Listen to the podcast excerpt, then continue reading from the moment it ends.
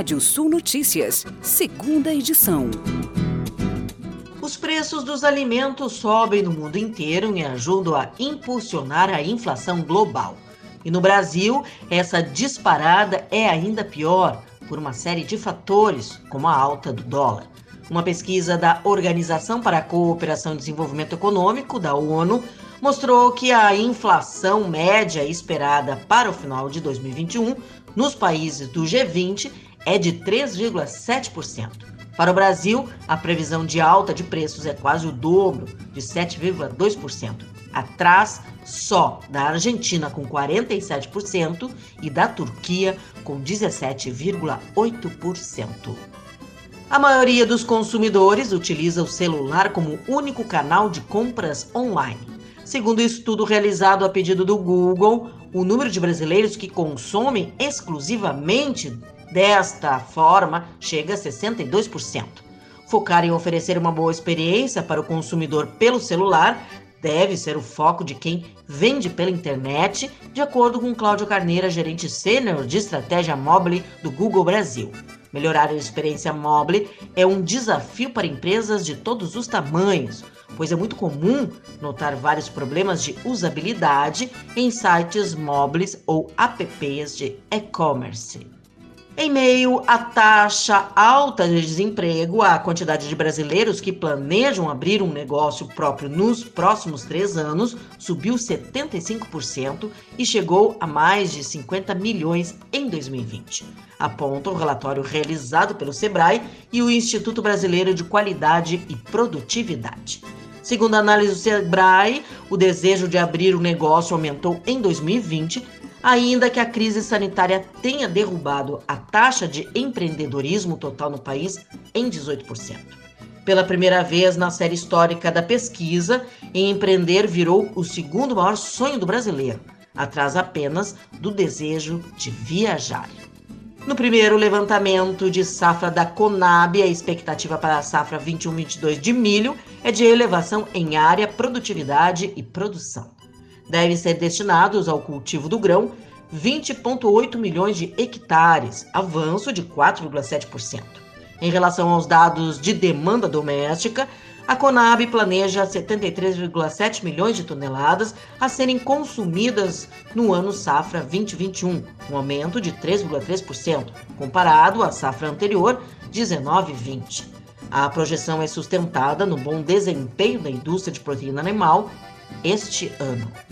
Os embarques de carne de frango in natura nos seis primeiros dias úteis de outubro mantiveram o mesmo desempenho médio diário do mês anterior o que significou variação de apenas 0,04% e média de 18.529 toneladas dia, volume que é 25% superior ao registrado em outubro do ano passado. Mas se à primeira vista outubro tem tudo para repetir o bom desempenho de setembro passado, isso pode não ocorrer porque outubro corrente tem um dia útil a menos. Assim, a projeção inicial é de que se chegar a algo em torno de 370 mil toneladas. 5% menos que em setembro, mas ainda assim 25% a mais do que em outubro do ano passado. O INSS alerta contra os golpes que prejudicam aposentados. Os criminosos estão se passando por membros do Conselho Nacional de Previdência Social para pedir ou exigir a transferência de dinheiro para liberar supostos valores dos beneficiários. O panetone, alimento que faz parte das festas de final de ano, já está disponível nas gôndolas dos supermercados e atacados. Para este ano, a expectativa da Associação Brasileira da Indústria de Biscoitos, Massas Alimentícias, Pães e Bolos Industrializados é que a categoria cresça 5% em faturamento em comparação com o ano passado, chegando a movimentar mais de 890 milhões de reais no período sazonal, que acontece de novembro a janeiro, e 2% em volume, totalizando mais de 41 mil toneladas. Na exportação, o Brasil é o segundo maior player global de panetones, atrás apenas da Itália. Entre 2019 e 2020, as vendas externas obtiveram um aumento de 1% em volume, totalizando 5,8 mil toneladas exportadas no último ano. Entre os principais destinos em 2020, por valor exportado, estão Estados Unidos com 59%, Peru com 15%, Paraguai com 5%, Japão com 4% e Uruguai com 3%. E vamos aos destaques do portal radiosul.net. Comissão aprova projeto que susta fim de taxação sobre leite em pó. Campina Grande do Sul, no Paraná, volta a sediar o Rédias de Ouro e tem estreia do Las Rienda em 2021. Você pode ler mais notícias no portal radiosul.net. Pode ouvir esse boletim no seu agregador favorito de podcast. Eu, Kátia Desessar, volto amanhã às 8h30 da manhã no Rádio Sul Notícias, primeira edição. Previsão do tempo. Olá, ouvintes da Radiosul.net. Vamos aos índices da chuva da terça-feira no Rio Grande do Sul. Em áreas do Noroeste, Centro-Sul e Sudeste choveu entre 10 a 20 milímetros. Na campanha região metropolitana Lagoa dos Patos, Vale do Paranhana e entre a Serra e o Litoral Norte, chuva fraca aí de 5 milímetros, no extremo norte chegou a 10 milímetros e sem registro de chuva na fronteira oeste. Na noite de hoje tem nebulosidade em grande parte do estado, previsão de chuva forte na fronteira com o Uruguai em áreas do oeste e do centro-oeste, até uma chuva de menor volume em áreas da metade sul, centro e leste do estado.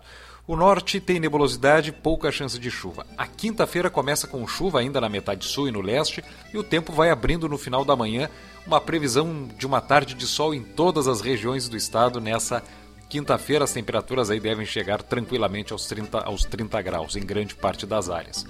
Para sexta-feira tem o retorno da instabilidade em todo o estado, declínio das temperaturas, tem previsão de chuva forte para a divisa com Santa Catarina e também é, chuva forte em áreas do sul e do oeste catarinense aí para, ter, para sexta-feira.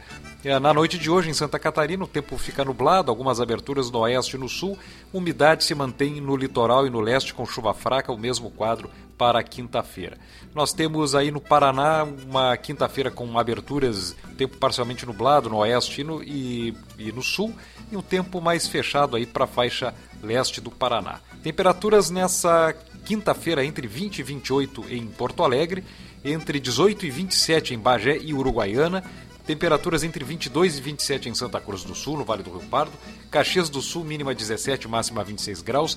Lages, o Planalto Serrano Catarinense, entre 16 e 24. Curitiba, capital do Paraná, entre 16 e 20 graus. E o nascer do sol nessa quinta-feira, às 5 horas e 57 minutos, em Santa Maria. E o sol se põe na região central do estado, às 18 horas e 44 minutos. Confira mais informações do tempo na primeira edição da Rádio Sul Notícias dessa quinta-feira, 8 e meia da manhã. Até lá!